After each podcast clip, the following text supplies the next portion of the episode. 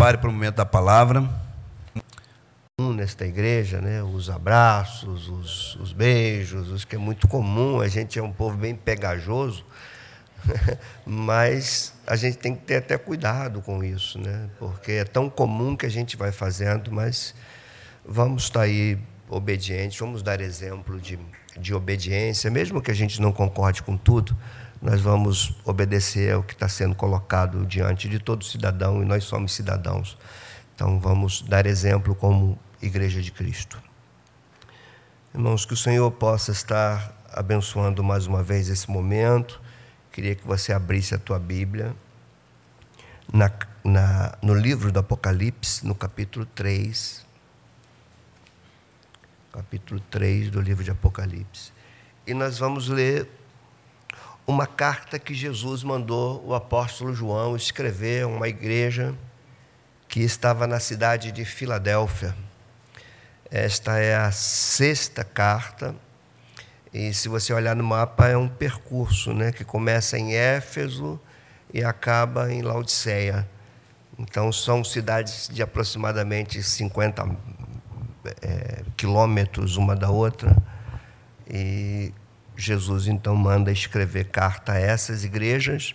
Essas igrejas faziam parte de uma região no tempo bíblico chamada de Ásia Menor ou Ásia Romana, que não tem nada a ver com o continente asiático de hoje, tem a ver com a região da Turquia, que hoje é de predominância muçulmana. Mas no primeiro século, nós estamos vendo aqui é, igrejas para quem Jesus manda João escrever. Então são palavras preciosas para nós. Diz assim, versículo 7 até o 13: Ao anjo da igreja em Filadélfia, escreve: Estas coisas diz o santo, o verdadeiro, aquele que tem a chave de Davi, que abre e ninguém fechará, que fecha e ninguém abrirá. Conheça as tuas obras. Eis que tenho posto diante de ti uma porta aberta, a qual ninguém pode fechar que tens pouca força, entretanto guardaste a minha palavra e não negaste o meu nome.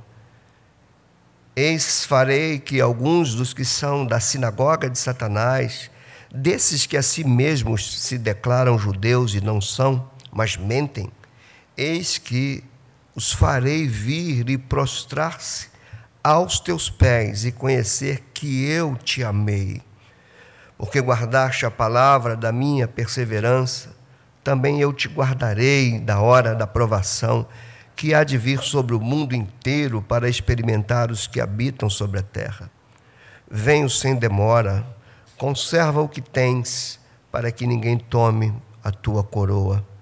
Ao vencedor faloei coluna no santuário do meu Deus, e daí jamais sairá. Gravarei também sobre ele o nome do meu Deus, o nome da cidade do meu Deus, a nova Jerusalém que desce do céu, vinda da parte do meu Deus, e o meu novo nome. Quem tem ouvido, ouça o que o Espírito diz às igrejas. Senhor, mais uma vez nós oramos, declarando nossa total dependência de Ti, da Tua graça do teu espírito. Queremos aqui corresponder piamente aos teus desejos. Para isso, nós reconhecemos nossa limitação e reconhecemos a necessidade que temos da intervenção do teu Santo Espírito, do fluir da tua graça bendita, para que possamos com clareza expor o texto sagrado, de maneira que o teu Espírito possa aplicar essas palavras ao nosso coração e à nossa vida e que teu nome seja glorificado acima de tudo, Senhor. Nós oramos, te agradecemos. Amém. Queridos irmãos, nós temos aqui, numa primeira vista, assim, uma diferença entre Sardes e Laodiceia. Sardes era uma igreja que vivia de aparência. Parecia que era, mas não era. E essa daqui é uma aparência de numa via contrária. Ela parece ser fraca, mas o Senhor a fortalece. Então, uma igreja que aos olhos humanos tem pouca força, como Jesus mesmo falou. Tu tens pouca força, mas que mesmo nesta pouca força, se manteve firme e se manteve fiel. Esta carta não tem nenhuma repreensão de Jesus. Essa igreja não recebe corretivo do Senhor. Apenas duas das sete não recebem corretivo do Senhor: Esmirna e Filadélfia. Quatro delas recebem elogios e repreensões. E uma só recebe repreensões, que é a de domingo que vem. Então hoje nós vamos estar atento a isso. Preservar a fé como Filadélfia diante do poderio de uma sociedade, diante do preconceito religioso que os cristãos de Filadélfia enfrentavam. Você viu aqui Jesus condenando os falsos judeus, provavelmente expulsavam os cristãos judeus das sinagogas. Então, uma igreja que pelejava para preservar a sua fé no meio do preconceito religioso e também do poderio de uma sociedade né, da qual Filadélfia estava inclusa. Ah, quando nós olhamos isso para hoje, nós vemos que o quanto é difícil, irmãos amados, quanto é difícil ser forte diante da própria sociedade que nós vivemos hoje. Assim como Filadélfia, nós estamos diante de uma sociedade, de um mundo em transformação, transformações sociais que atacam fortemente os valores cristãos. Filadélfia não era diferente, porque essa cidade ela foi fundada por um rei de Pérgamo chamado Átalo II. E uma das razões dela ser fundada é que ela era estratégica para que a cultura helênica fosse desenvolvida por toda aquela região da Ásia. Então, se você ver no mapa, ela tem uma estrada direto de Pérgamo, até, é, de Pérgamo até Laodiceia, e Filadélfia fica um pouquinho recuada. E ali era estratégico para se desenvolver, então, a cultura grega, é, que trazia valores muito contrários à fé cristã. E ali tinha uma igreja que precisava preservar a sua fé, precisava preservar suas tradições, honrar o nome de Jesus. Então, de um lado, uma sociedade disseminando sua cultura, do outro lado, uma religião que exercia preconceito contra aqueles cristãos, que era o judaísmo é, tão forte naquela cidade. Dá uma ajuda para mim aqui, Renato, por favor, está caindo esse microfone, está me atrapalhando. E hoje não é diferente. Nós temos uma sociedade em transformação. Você que é mais é, já viveu mais como eu, sabe que nós vivemos hoje um choque cultural muito grande. Nós que preservamos algumas tradições morais, éticas, nós estamos vivendo numa igreja que não tem mais um, apenas um pluralismo teológico, nós temos um pluralismo ético. É, final do, do início do século passado, a igreja lutava muito contra o chamado liberalismo teológico mas o liberalismo teológico, de certa forma, ele foi vencido, sobretudo no início do século passado. Mas hoje o grande desafio da igreja é o, o liberalismo ético. Cada um tem suas leis, cada um faz o que bem entende, cada um acha o que é certo. E esse liberalismo ético é um grande desafio para a igreja. Porque a igreja tem uma ética que é vinda da Escritura não é uma ética que vem da maneira que eu quero viver. É uma ética que vem da Escritura que diz como eu devo viver. Então, estudo são desafios para nós.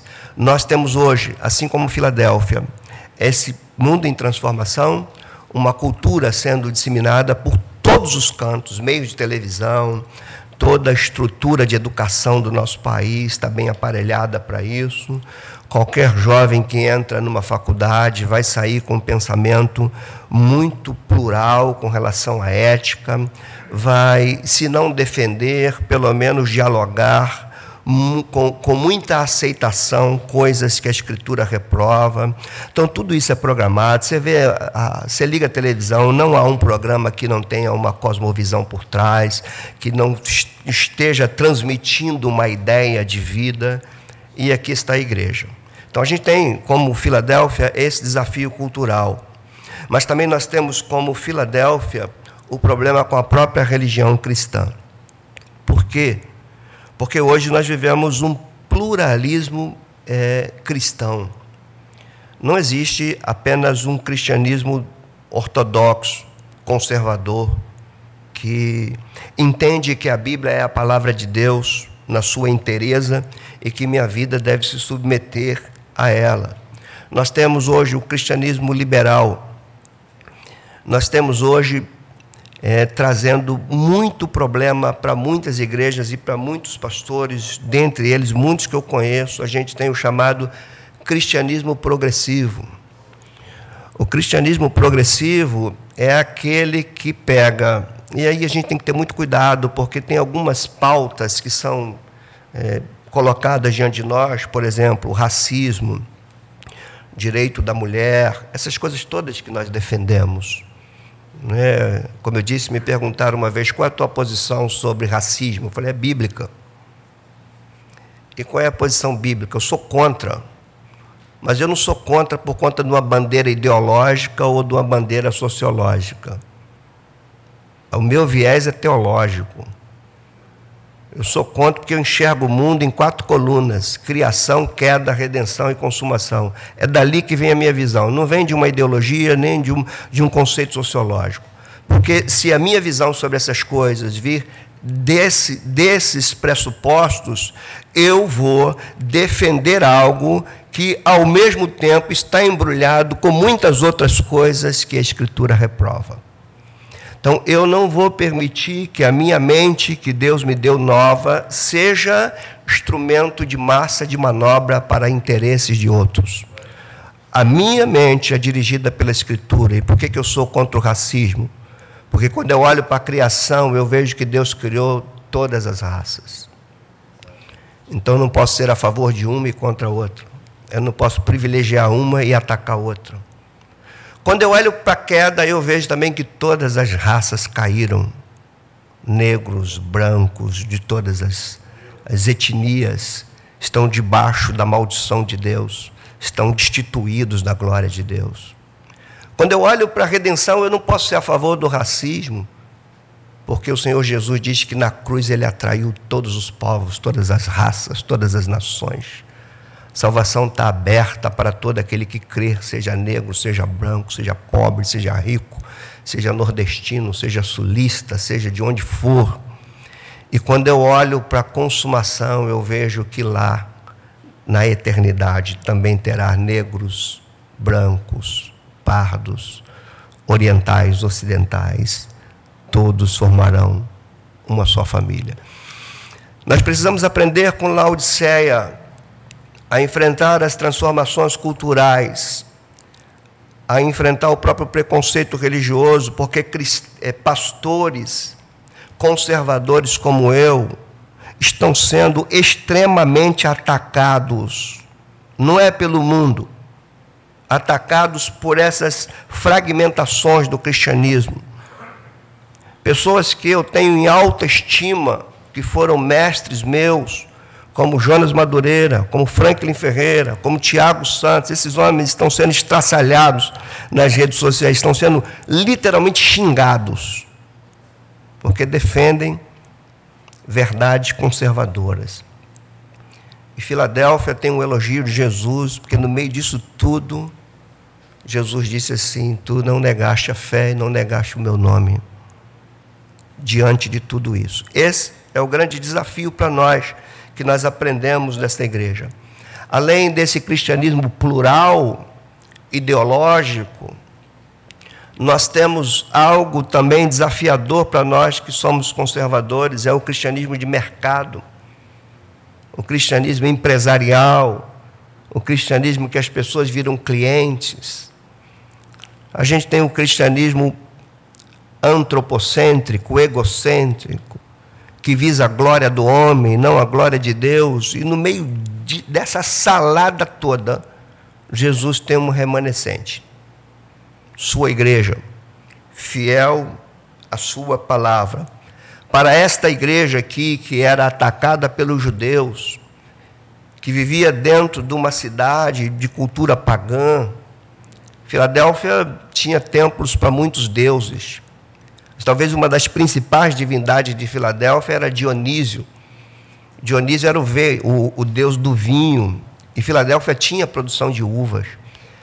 Então, esse, esse deus do vinho, que era também chamado de deus Baco, era o, eram festas que promoviam vinhos e, desses, e dessas comemorações idólatras todas vinham orgias, e ali tinha cristãos acuados.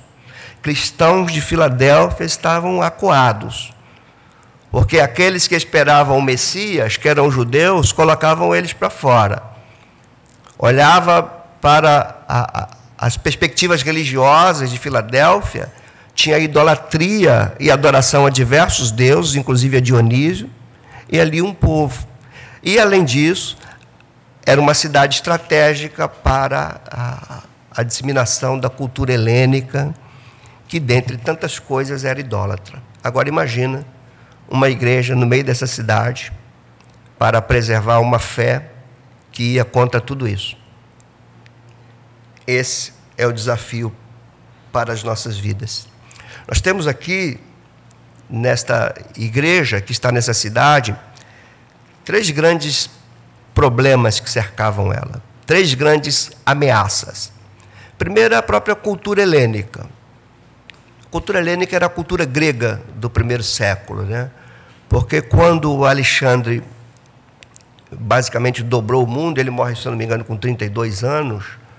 É, o que Alexandre mais queria não era fazer como Nabucodonosor, pegar aqueles povos e fazer escravos. Ele queria que a cultura grega se espalhasse pelo mundo inteiro.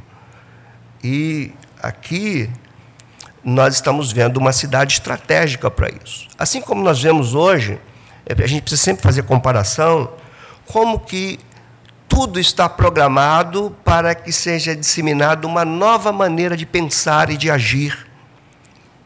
É uma espécie de nova ordem mundial, onde, por exemplo, não existe mais verdade absoluta, não existe sexo, sexo quem define é o sujeito, é sexo masculino, sexualidade, a moda de cada um. Isso é a cultura de hoje. E isso está sendo espalhado por tudo quanto é lugar. Aquele que, que não pratica não pode ser contra. Aí entra a questão do politicamente correto. Você não pode ser contra, mesmo que aquilo que você está sendo induzido a ser a favor é totalmente contra aquilo que a Escritura ensina. Então, irmãos, nós estamos no limiar escuta aqui, talvez essa, essa minha fala tenha um quê profético. Nós estamos num limiar de tempos muito difíceis que ainda virão. Onde a fé cristã vai ser tremendamente provada. Onde ser jovem cristão numa universidade vai ser uma prova severa. Severa. Até porque, como em Filadélfia, é, eles não poderiam, os cristãos judeus de Filadélfia não poderiam nem contar com a ajuda dos judeus, porque os judeus, Jesus fala que eles são falsos. Como nós temos hoje cristianismos falsos. Eles não são verdadeiros, eles são ideológicos. Eles são cristianismos fabricados para atender à agenda de uma nova ordem mundial. Por isso que quando a Mangueira esse ano colocou lá o Jesus a gosto de todo mundo, tinha pastores desfilando. Não sei se você soube disso. Tinha pastores cristãos desfilando, defendendo aquelas bandeiras. Então, cada vez mais fica difícil. Bom, o que que Jesus fala a esta igreja que vive nesse contexto de uma cidade, e, e Filadélfia é uma cidade é, teoricamente nova tinha uma outra coisa em Filadélfia, e você vai entender nesse texto porque que Jesus promete que os cristãos fiéis seriam como uma coluna inabalável. Filadélfia estava numa região muito suscetível a terremoto.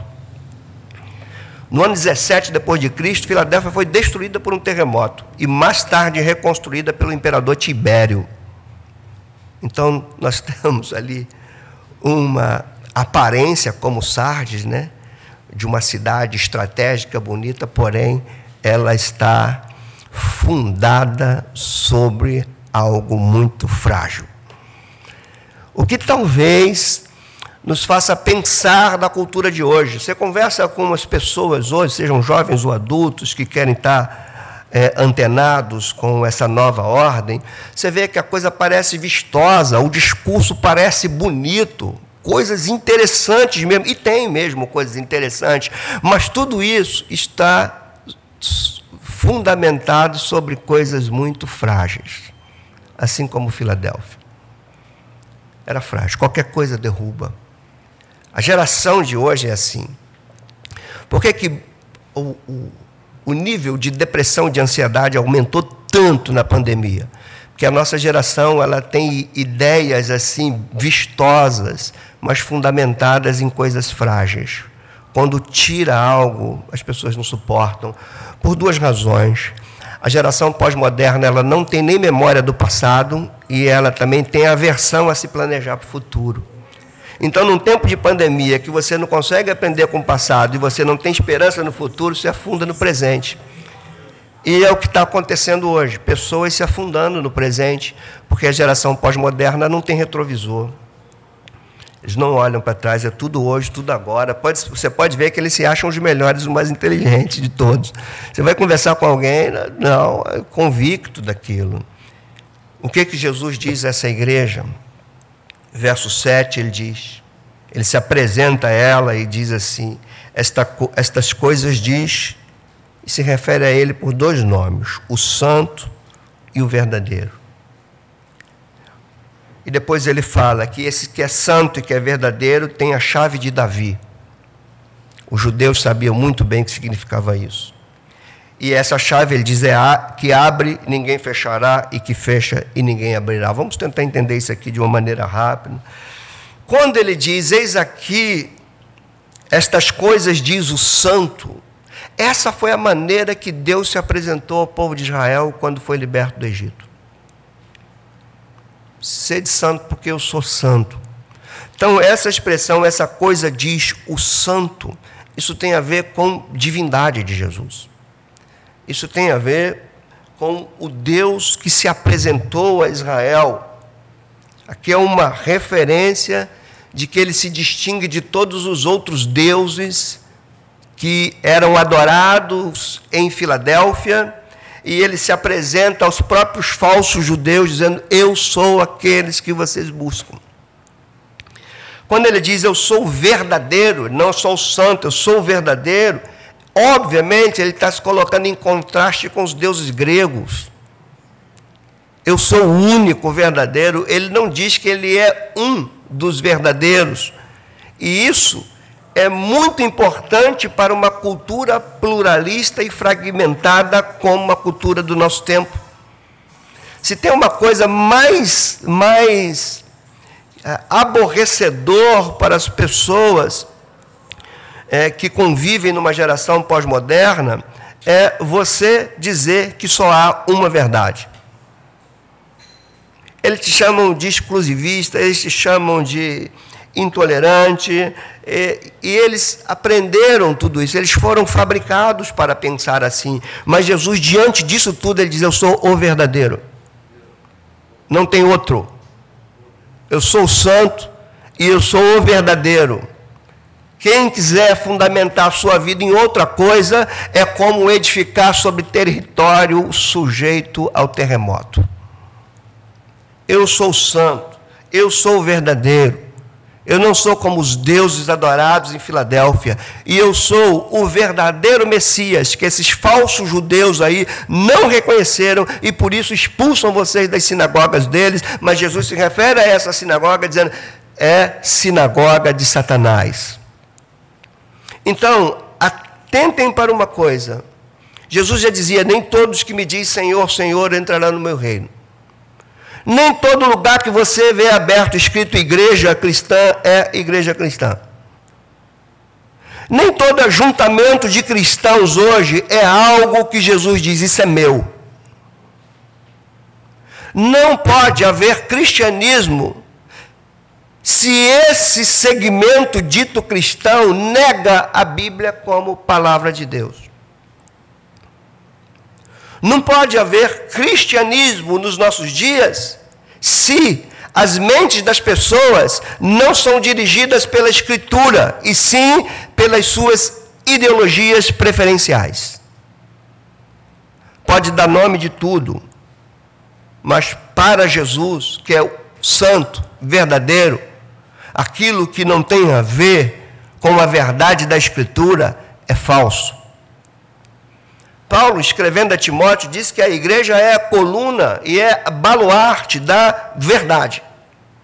E quem me acompanhou no culto de quarta-feira, viu eu falando do avivamento no tempo do rei Josias, porque só houve avivamento para ali porque eles descobriram a, o livro da lei de Deus dentro do templo. Isso são referências claras para o nosso dia. A igreja existe, mas precisa se redescobrir a palavra de Cristo na sua igreja. Do contrário, nós estamos como os cristãos de Filadélfia, de Filadélfia, encarando a pressão de uma transformação social, ah, sendo ridicularizados pela, pela própria igreja cristã, atacados pelos que se dizem cristãos, é, bombardeados. Na internet você não pode falar qualquer coisa, senão você apanha dos próprios cristãos. Então, tudo isso Filadélfia tem para nos ensinar. E ele diz aqui também que ele é o que tem autoridade. Os judeus não tinham autoridade para expulsar aqueles cristãos da sinagoga. Ele tem autoridade para dizer: Eu tenho as chaves de Davi. Só eu abro e que ninguém fecha.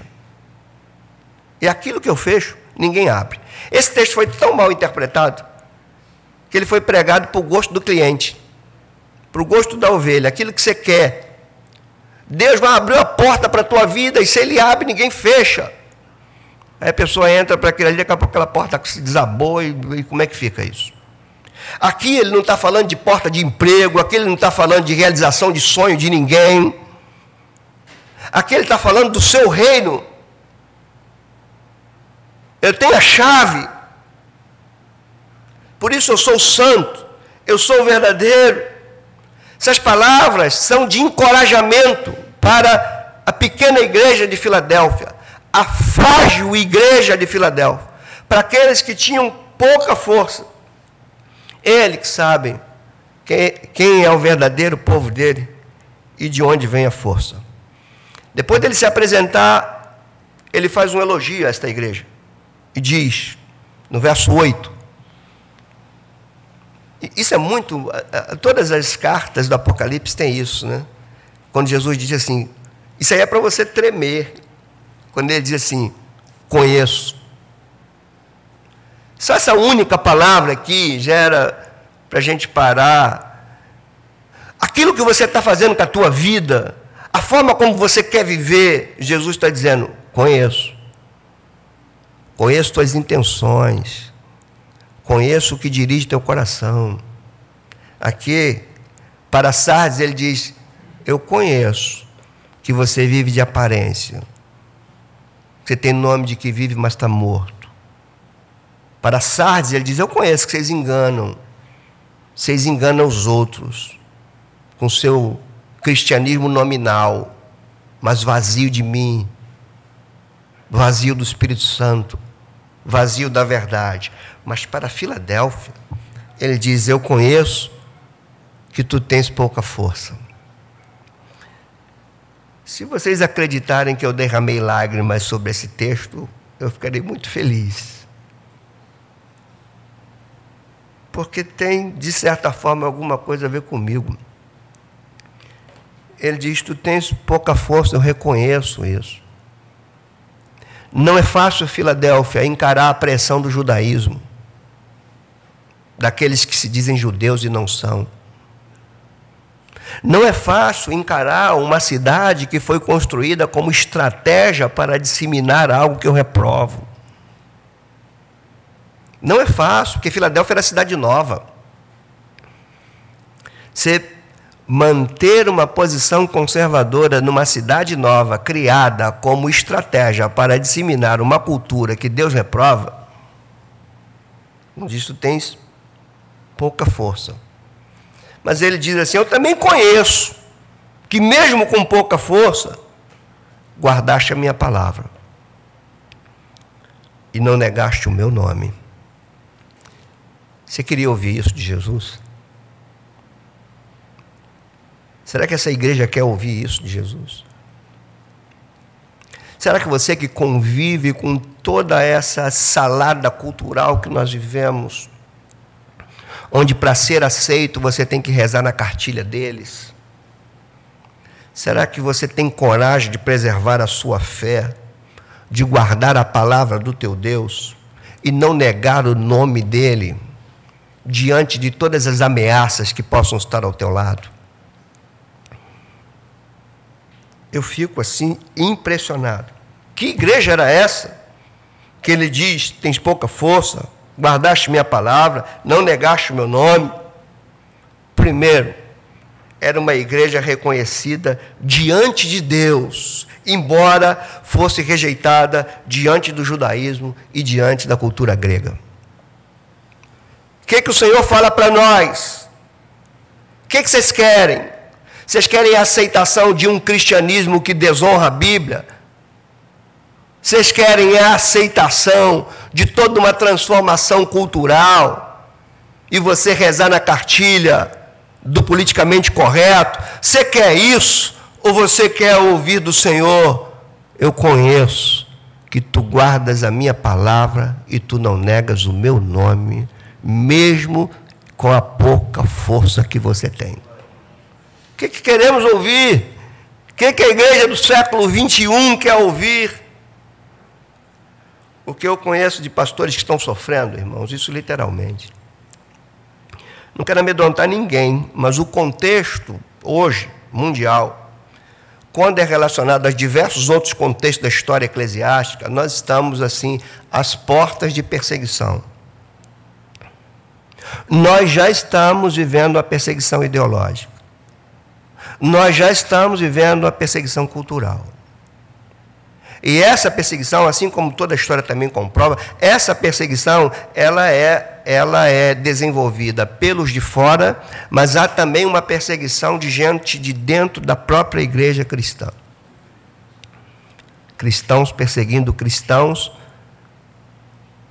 cristãos perseguindo cristãos que querem guardar a palavra e não negar o nome do Senhor. Então a gente tem uma igreja reconhecida diante de Deus. Nós temos aqui uma igreja cuja força não vinha dela mesma. A força dessa igreja não estava na sua aparência. A força dessa igreja não estava na sua eloquência. A força da igreja não estava na beleza do seu templo. Até porque não havia. Alguns judeus cristãos precisavam das sinagogas para se reunirem. Eles foram expulsos de lá.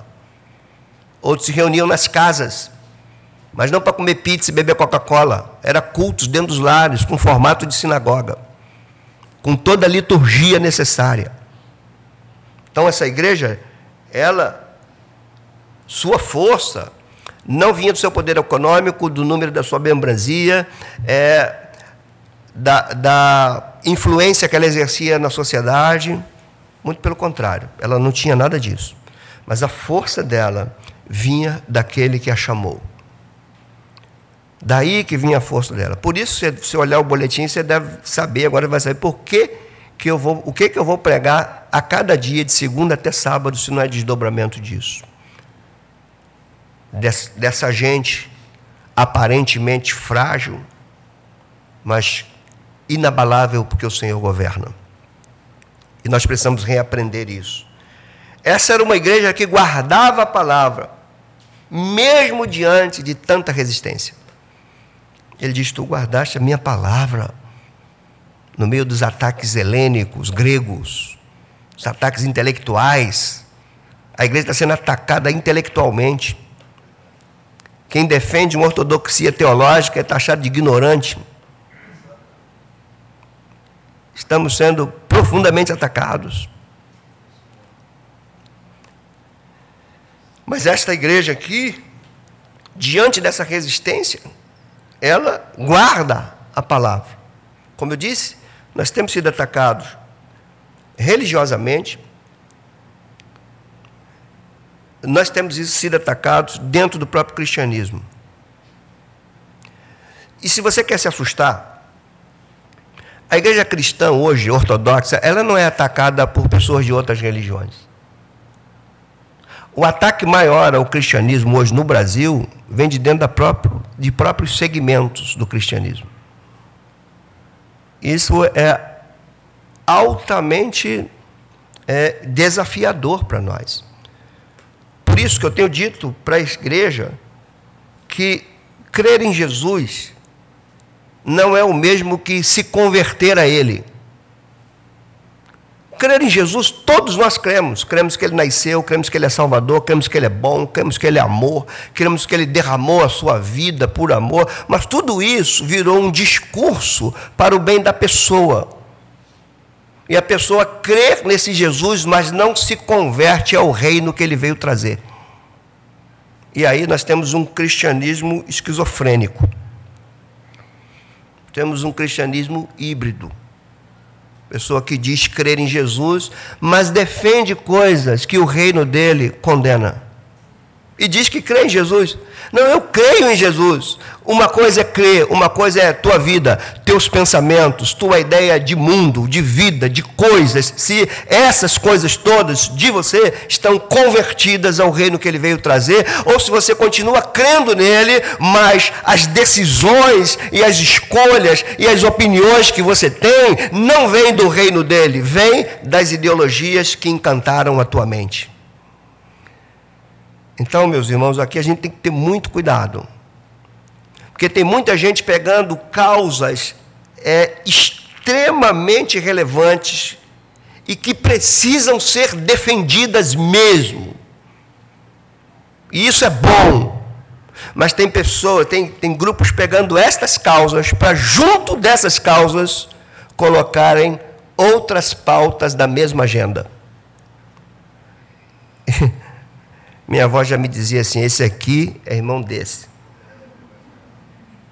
Percebam, você é chamado para guardar a palavra dele e não negar o nome dele. É para isso que a igreja é chamada. Aqui é uma igreja que confirmava o testemunho de Jesus Cristo, no meio de toda essa diversidade. Jesus, depois de se apresentar, depois de elogiar, ele fala de um desafio, e aqui eu quero a tua atenção. Ele diz assim: imagine uma igreja fraca, aos olhos humanos, sem expressão, pequena, acuada pelos judeus, enfrentando a disseminação da cultura grega, cercada de ídolos, numa cidade nova, que adorava Dionísio. Imagine, nesta situação, Jesus fala assim: Eis que tenho posto diante de ti uma porta aberta, a qual ninguém pode fechar. Queridos irmãos, de que porta é essa que Jesus está falando? O texto não nos dá muito subsídio. Então a gente tem que entender isso junto com outros conceitos bíblicos que fala de porta. Primeiro é que a gente pode entender é que Jesus está dizendo que tem uma porta aberta em meio a todas as resistências que cercavam Filadélfia. É como se você, imagine você entrando lá na faculdade tua, numa UF dessa da vida. Se, se eu quero ser um cristão, você entra na faculdade e diz, eu quero ser um cristão fiel, aquilo que os meus pais me ensinaram, que eu aprendi na escola bíblica da minha igreja. Quando você entra lá, você está como uma ovelha no meio dos lobos. Você está no meio da cova dos leões. Imagine você ali, aí você não quer negar minha fé, então vou fazer o seguinte, vou ficar quietinho na minha. Aí Jesus fala assim para você: Eu tenho uma porta aberta para você aí na UF. Como é que fica? Eu tenho uma porta aberta diante de ti, nessa Filadélfia, de cultura que desonra o meu nome de religião que desonra o meu nome e de deuses que não são deuses sendo adorados por todos. Eu tenho uma porta para vocês aí. Primeira coisa que a gente precisa entender de porta é que a porta é a porta da salvação. Ele diz: Eu sou a porta. Quem entrar, acha vida. Ele fala de porta estreita que conduz à salvação. Então, a primeira coisa que a gente precisa entender de porta é que é uma referência à salvação. Mas há um outro ponto. Não existe salvação sem que esta salvação não nos introduza no reino. Então, a porta é a porta para o reino. O reino de Deus no meio de uma cidade, de um reino grego, romano, de deuses falsos, de religião falsa. A pequena e frágil Filadélfia estava ali com uma porta para o reino de Deus ser ali estabelecido. Ao invés de disseminar a cultura negra, a cultura grega deveria se espalhar a cultura do reino de Deus, os valores do reino de Deus, para uma igreja que tem pouca força. Espalhem aí. Nos faz lembrar onze discípulos acuados com medo de botar a cabeça para fora, porque a corte que crucificou Jesus estava esperando eles. Até que o Espírito Santo é derramado sobre eles. E aqueles doze discípulos transtornam o mundo greco-romano. Tens pouca força. Mas tem uma porta diante de ti. Esta também é, por ser uma porta de salvação, por ser uma porta de um reino, obviamente é uma porta para a evangelização. E talvez, irmãos, nós estejamos acostumados, e deixa eu colocar aqui uma expressão, nós estejamos mal acostumados a evangelizar ou até negligenciar na evangelização diante de um, uma, de um contexto totalmente favorável. Ninguém persegue a igreja, ninguém impede a igreja, ninguém, por enquanto. Mas aqui é evangelização onde judeus expulsam, evangelização para alguém que é de pouca força, evangelização para uma cultura totalmente contrária aos valores do reino que Jesus trouxe, evangelização diante de uma cidade que adorava deuses, que adorava o vinho. Ele diz: Eu tenho uma porta. Isso me faz lembrar quando Paulo escreve sua primeira carta aos Coríntios, ele está na cidade de Éfeso. E se você lê o livro de Atos, quando a igreja, quando o evangelho chega em Éfeso, ali foi um dos lugares em que Paulo mais sofreu tribulação. Porque o evangelho, quando chega em Éfeso, ele ataca a cultura daquela cidade. Você lê Atos 17, você vai ver que a, a, religião, a religião da magia sofreu um sério baque com a chegada do cristianismo ali. Eles queimavam os livros de magia. Eles que gritavam grande é Diana de Éfeso, agora se dobravam a Jesus Cristo pela pregação de um homem. Um cristianismo que nasce ali. E quando ele está em Éfeso, ele escreve a carta para os coríntios. E olha o que, ele escreve no capítulo 16, versos 7 até 9 de 1 Coríntios. Ele diz: Porque não quero agora ver-vos apenas de passagem, ele falando para os coríntios, pois espero permanecer convosco algum tempo, se o Senhor permitir. Ficarei, porém, em Éfeso até o Pentecostes, e aqui está a chave. Porque uma porta grande e oportuna para o trabalho se me abriu e há muitos adversários. Filadélfia é porta aberta em meio aos adversários.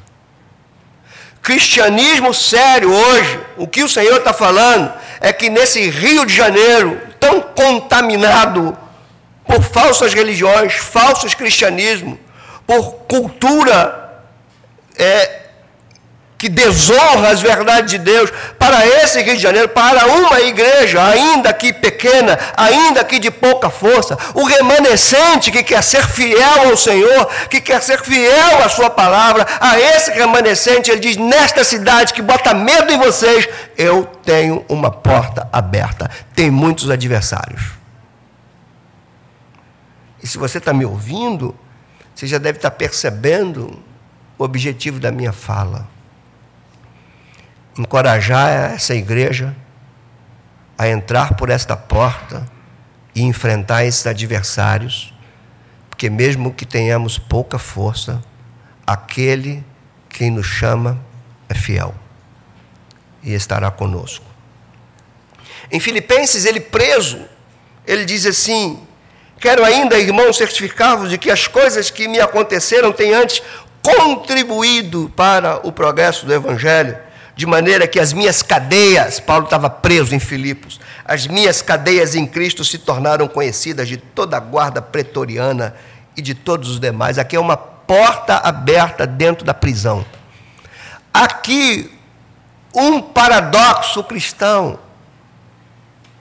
O homem preso com uma porta aberta para proclamar o evangelho em cadeias.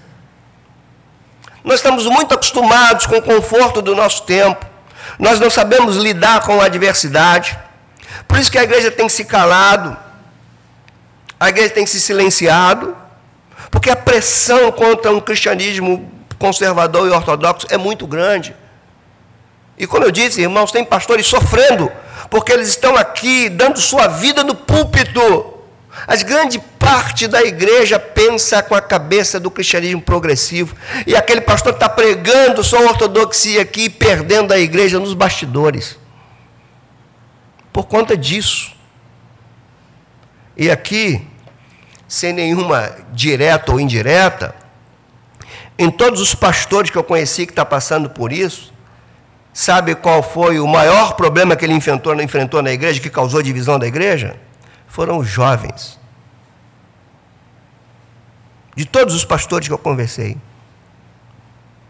Quanto ele está na sua ortodoxia, na, procurando ser conservador e fiel à palavra, como disse Jesus aqui, e não negar o nome do Senhor. Quanto ele prega aqui, a pregação vira sermão de domingo bonitinho, mas a ideologia que gira na cabeça das pessoas não vem da Escritura. E quem vai disseminando isso na igreja, segundo esses pastores, amigos, foram os próprios jovens da igreja. Por quê? Trouxeram de fora para dentro. E aqui a gente está ouvindo Filadélfia.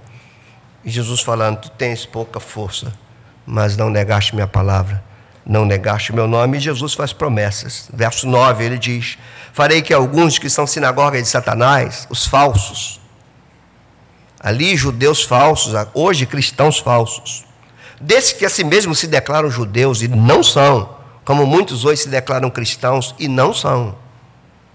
E ele prossegue e diz: eles mentem. Agora, olha a promessa de Jesus no verso 9: Eis que os fareis vir e prostrar-se aos teus pés, e eles vão conhecer algo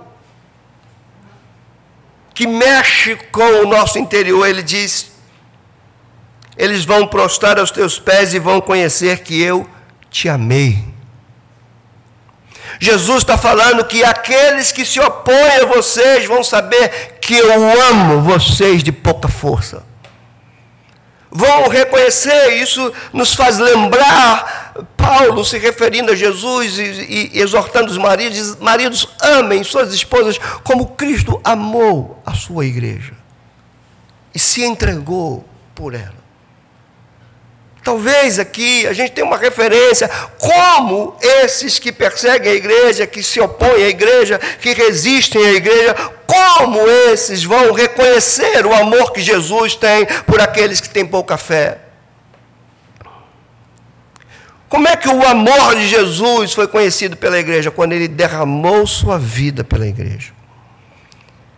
Eles vão conhecer o amor de Cristo porque Cristo estará no meio desta igreja sustentando esta igreja, levando esta igreja adiante.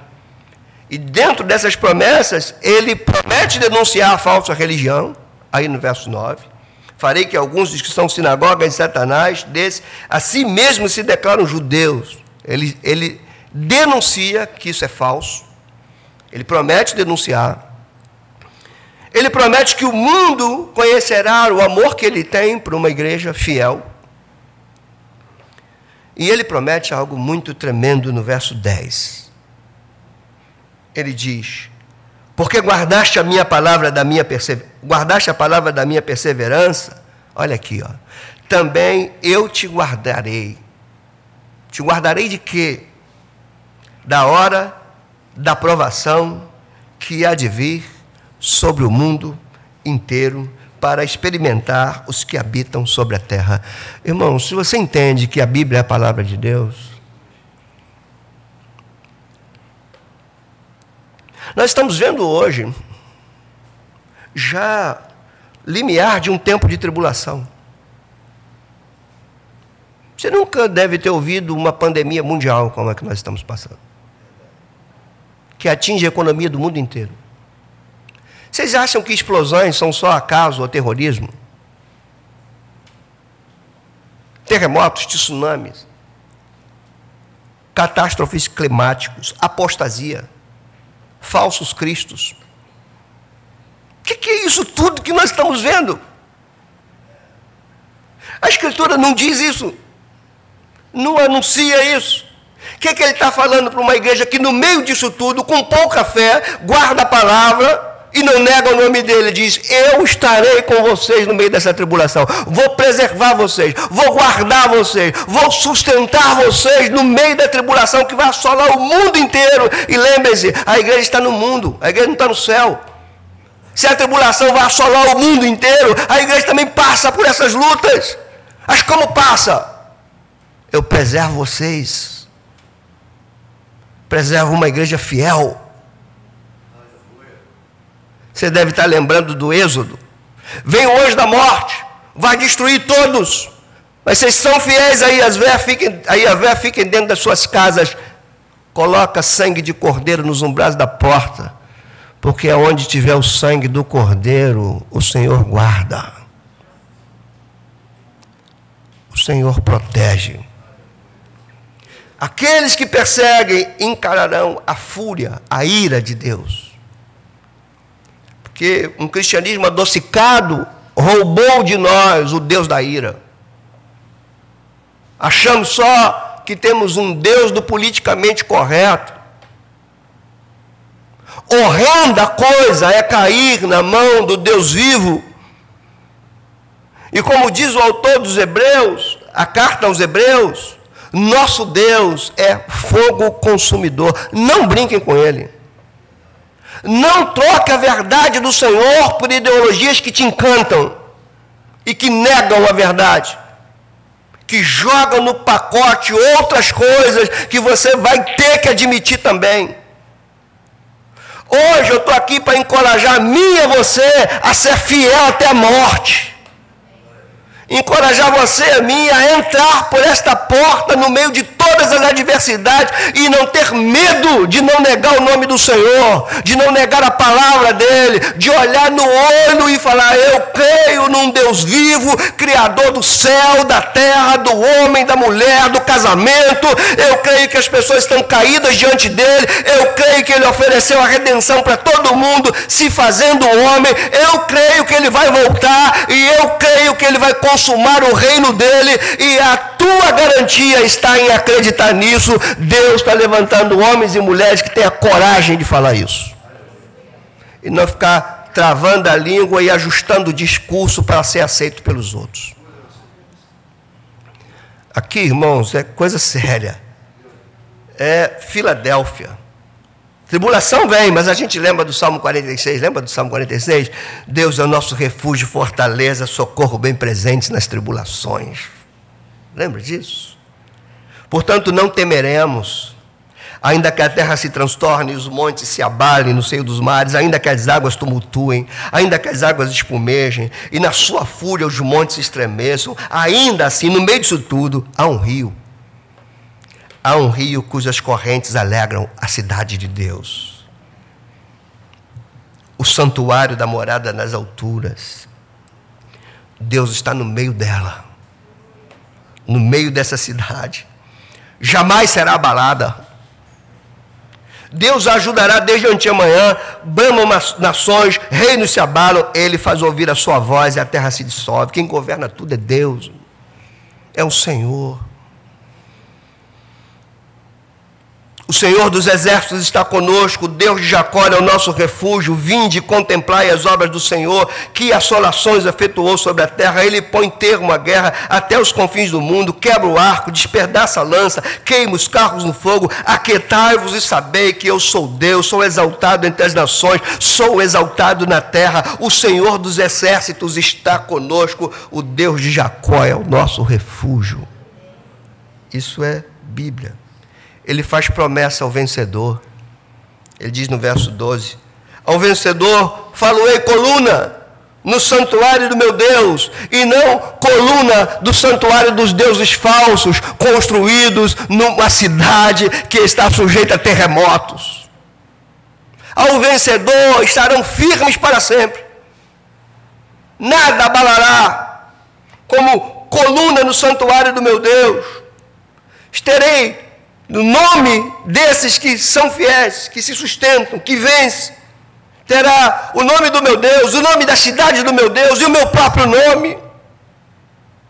A igreja fiel não tem marca da besta, a igreja fiel tem marca de Cristo, do Senhor. Meus irmãos, para vocês não se cansarem de me ouvir, a gente precisa extrair lições daqui. E a primeira delas, entenda, a força de uma igreja não está na sua aparência, não está no seu templo, não está na sua articulação política. A força de uma igreja não está em ter um discurso para ser aceito pela sociedade. Todas as vezes que a igreja dialogou com a sociedade pagã, ela declinou. Sem nenhuma exceção. Todas as vezes. A força de uma igreja não está na sua aparência está no, na fidelidade que ela tem com o seu Deus. É ali que está a força para a tua vida. A tua força não está na tua aparência, não está no teu emprego, não está nas tuas amizades. A tua força está na fidelidade que você vai manter com o teu Deus. Não seja fiel a Deus, não, para você ver se a tua vida não vai ser construída sobre um chão sujeito a terremoto. Não seja fiel a Deus, não, para você ver. Como vai desabar tudo. E eu pego as palavras dele e faço minhas. Quem tem ouvido para ouvir, ouça. Porque é a Escritura que fala. A segunda lição. Entenda, a igreja é capacitada por Cristo para resistir às hostilidades. Você também que está me ouvindo é. Você, Deus, nos capacita a resistir. Se tem algo que a gente precisa aprender com Filadélfia é resistência. Palavra tão usada nas ideologias. Só que a palavra resistência, que muitos estão aí nos lábios, é uma resistência à verdade. É uma, a, a resistência que está sendo pregada é a resistência às autoridades, é a resistência à verdade, é a resistência à, à religião que diz esta é a verdade. Só que aqui a resistência é na via contrária. É resistir às hostilidades, é resistir, resistir àqueles que negam o nome do Senhor, é resistir àqueles que têm uma agenda contra os valores do reino de Deus. Uma igreja é capacitada por Cristo e Filadélfia nos ensina isso, a resistir em meio às hostilidades. Você pode resistir porque Cristo te capacita para isso. Mas não só resistir, Filadélfia nos ensina que a fidelidade a Cristo e a presença de Cristo na igreja não faz ela só resistir, não. Leva a igreja a enfrentar. Ele diz: tem uma porta aberta. Enfrentar a oposição. Porque é a imagem de Jesus. O Senhor Jesus já havia dito isso a Pedro: as portas do inferno não vão prevalecer não é só resistir, é enfrentar. Uma quarta lição, no meio das resistências, no meio da hostilidade, no meio da pouca força, há portas para a evangelização. Por que, que tem tanta gente sofrendo hoje, irmãos? Pensa comigo. Grande culpa de sofrimento dentro da própria igreja de pastores, e eu me incluo no meio deles. Porque quando você deixa de apresentar o verdadeiro, o verdadeiro evangelho, o genuíno evangelho, quando um pastor deixa de pregar que Cristo, somente Cristo, quando ele deixa de pregar isso, as pessoas vão colocar esperança nele, vão colocar esperança na própria igreja, vão colocar esperança nos eventos, nas atividades, e, e essas coisas não são Cristo, essas coisas não são Jesus. E quando isso vai embora, as pessoas vão embora, as pessoas se deprimem, as pessoas têm ansiedade, são cristãos hoje afundados em profundas crises de ansiedade, que é uma doença dos nossos dias que tem que ser tratada. Eu tenho ajudado alguns a se tratar. Alguns, e não são poucos. Contato com médicos, amigos meus, psiquiatra, eu não tive nenhum demérito falar assim, doutor, eu preciso da tua ajuda para cuidar de ovelha. Sei que você não é pastor, eu sou, mas eu não sei fazer o que você sabe. Quero que tu me ajudes a cuidar de gente que está com a alma doente, com a mente adoecida. E Deus tem, tem nos ajudado, tem aberto porta aí de pessoas que se prontificarem a ajudar. Quinta lição: a maior de todas as bênçãos é o amor de Cristo por sua igreja. Diz: Eu vou fazer com que todos conheçam o amor que eu tenho por você. Talvez a gente não consiga mensurar isso, irmãos. O que é ser amado por Cristo? Ser amado por Cristo. A gente vive numa geração que a pessoa briga com o namorado, se afasta de Cristo. Nossa geração é assim. Nós estamos invertendo as coisas. Invertendo as coisas. O primeiro mandamento é não colocareis outros deuses diante de mim. Não faça do teu namorado, da tua namorada, do teu marido, da tua mulher, do teu filho, o teu Deus. Porque filhos você cria, filhos você educa, eles vão ficar adultos, ele pode falar assim, ó, quero viver minha vida. O exemplo disso é a parábola do, do filho pródigo. Cresci, pai, quero viver minha vida. Então, vai, meu filho se o primeiro no teu coração não for Cristo, você está juntando tesouro em lugar perigoso. Você está construindo sobre terra sujeita a terremoto, como Filadélfia. Sexto, a igreja fiel é preservada no meio da tribulação. Te guardarei da tribulação que há de vir sobre o mundo inteiro a gente tem uma pequena amostra de pandemia. Sabe o que é confiar em Deus? Talvez a gente nunca teve oportunidade de saber se confiamos mesmo em Deus. Agora, você não vê nada, teu trabalho foi atacado, tua economia foi atacada, você não sai de casa, você tem que lidar com teus filhos lá na tua casa todo dia, que não pode ir para a escola, tua igreja não pode se reunir, você não pode ir para o culto, e aí? Agora sim, você confia em quem? Quem é que sustenta você? Você está sobre um fundamento chamado Jesus Cristo ou você está sobre a frágil terra de Filadélfia, sujeita a terremoto? A igreja deve preservar fiel e santa até a vinda do Senhor. Ele diz: venho sem demora. Não fica querendo medir o tempo dele, não, tá? Ele vem. E a igreja tem que se preservar fiel até a vinda dele. Assim como Jesus ganhou um nome, que é sobre todo nome, ele diz que nós teremos um nome, que é um grande mistério, o nome do Pai, o nome da igreja, o nome dele em nós. Pense comigo aqui para a gente finalizar. Talvez você tenha razões para se sentir com pouca força. Talvez você olhe, meu Deus, de onde vem a minha força para sustentar teu nome e a tua palavra? No meu trabalho, se eu falo que eu creio em ti, eu sou ridicularizado. Na minha faculdade, se eu falo que creio em Jesus Cristo, eu posso falar qualquer coisa, eu só não posso falar isso, que aí eu sou ridicularizado. Ou se eu falar de acordo com aquilo que eles querem que seja dito. Talvez você esteja incluso nisso. Talvez você também se sente com pouca força, porque você olha para a tua casa e fala assim, meu Deus, meu trabalho foi afetado, perdi meu emprego, meu salário caiu. Como que eu vou viver? Eu tenho pouca força.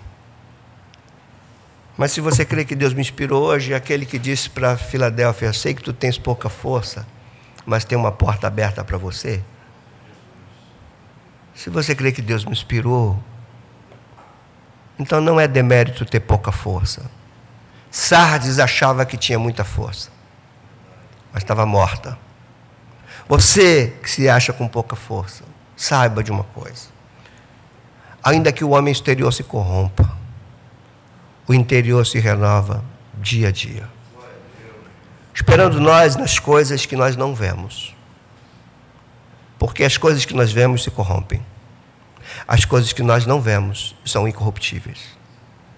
São eternas. Isso ainda é o velho e eterno cristianismo bíblico. Somos chamados a resistir. Resista. Resista junto com essa igreja. Não se intimide. Antes, saia daqui hoje encorajado para dar testemunho da tua fé em Cristo, por onde você passar. Que o Senhor Jesus, por meio do seu Espírito, fale profundamente no teu coração. E você não saia daqui querendo defender aquilo que ele condena. Que você saia daqui com coragem, coragem, para testemunhar daquilo que você crer em Jesus, testemunhar daquele que te salvou, testemunhar do dia que você desceu as águas e assumiu o compromisso diante dele, diante das pessoas. Você saia daqui hoje encorajado a testemunhar, mesmo que tentem te fazer sentir acuado, acuada, amedrontado. Maior é o que está em nós do que o que está no mundo. No mundo tereis aflição, mas tem bom ânimo, eu venci o mundo. Essas palavras não caducaram, irmãos. Seja fiel a Cristo, experimente o seu amor, não experimente da sua ira, experimente do seu amor, plante na tua vida para você experimentar o amor dele. Ele diz: Você foi fiel a mim, eu vou fazer com que todos se dobrem e saibam o quanto eu te amo. Agora, você também pode pegar um caminho que, ao invés de atrair o amor dele, atrai a ira. E a ira dele não é a ausência do amor. É um amor verdadeiro que sabe disciplinar, que sabe açoitar. Tenha bom ânimo, mesmo com pouca força. A igreja do Ministério Graça e Verdade temos pouca força.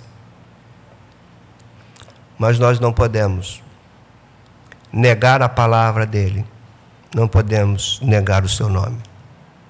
Não queremos o amor do mundo, não queremos o amor dos políticos, não queremos o amor dos intelectuais, queremos o amor de Cristo sobre as nossas vidas.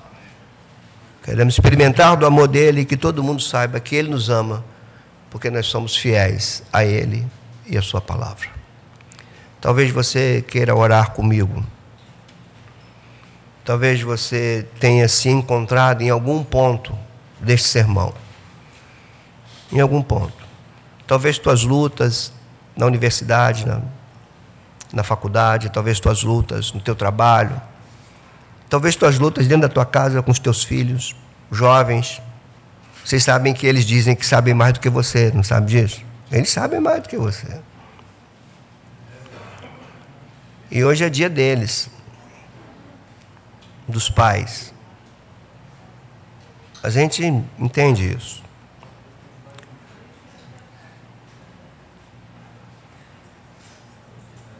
Irmãos, há uma diferença entre ser inteligente e ser sábio.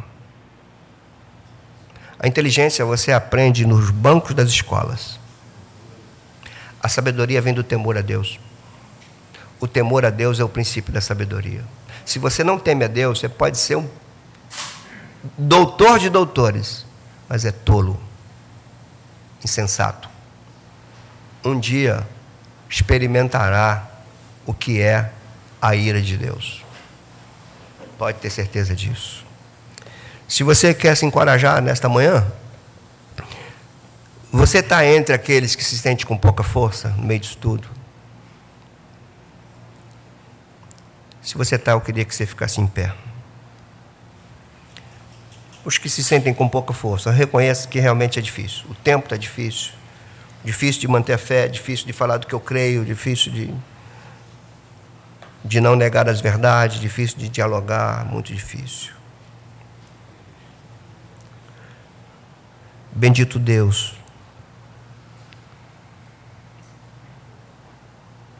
Não queremos ser vistos como aqueles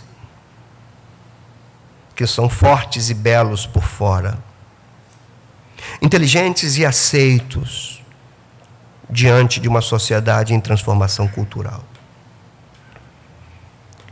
Queremos ser conhecidos como aqueles que têm pouca força, mas que não negaram o teu nome, que não negaram a tua palavra. Queremos ser como Filadélfia, que recebe de ti elogios o elogio, Senhor Jesus, que tu fazes da Filadélfia não tinha a ver com seu poder econômico, não tinha a ver com os resultados, tinha a ver com fidelidade na pouca força. E nós clamamos por isso, Senhor. Porque sabemos que em nós mesmos nós não temos força. Só em Ti. Diga ao forte, eu sou fraco. Ou diga ao fraco, eu sou forte. No Senhor. Aquele que se sente forte no próprio braço é fraco. Aquele que se sente fraco devido aos desafios desse mundo e à preservação da fidelidade a Deus, esse é forte. Senhor, nós oramos, eu oro por minha vida, por esses irmãos que estão aqui, por esses tantos que estão em casa. Oro, Senhor, porque existem pais de família, mães, que estão enfrentando severa dificuldade, que nesses dias tão difíceis se sentem com pouca força. Com pouca força. Que seja uma manhã de renovo, Senhor. Renovar força para esse pai cansado. Essa mãe que está entregando os pontos, Senhor. Renove as forças, Senhor. Renove as forças desses pais que estão com medo de perder seus filhos pelas ideologias atraentes, porém nocivas. Renove a força desses. Esses que olham para os seus filhos crianças e já tem medo porque se tornarão adolescentes, jovens. E não sabem o que encararão pela frente, Senhor. Renova a força de pastores como eu, que se sentem fracos diante de tanta resistência, diante de tanta pressão.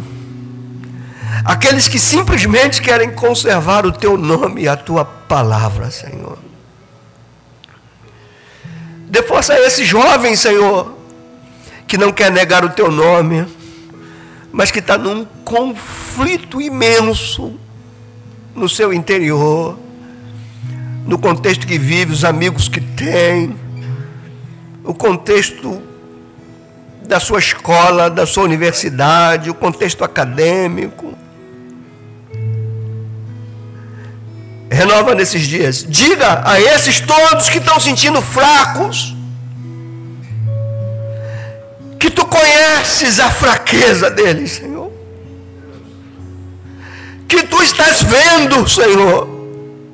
Conheço a tua pouca força.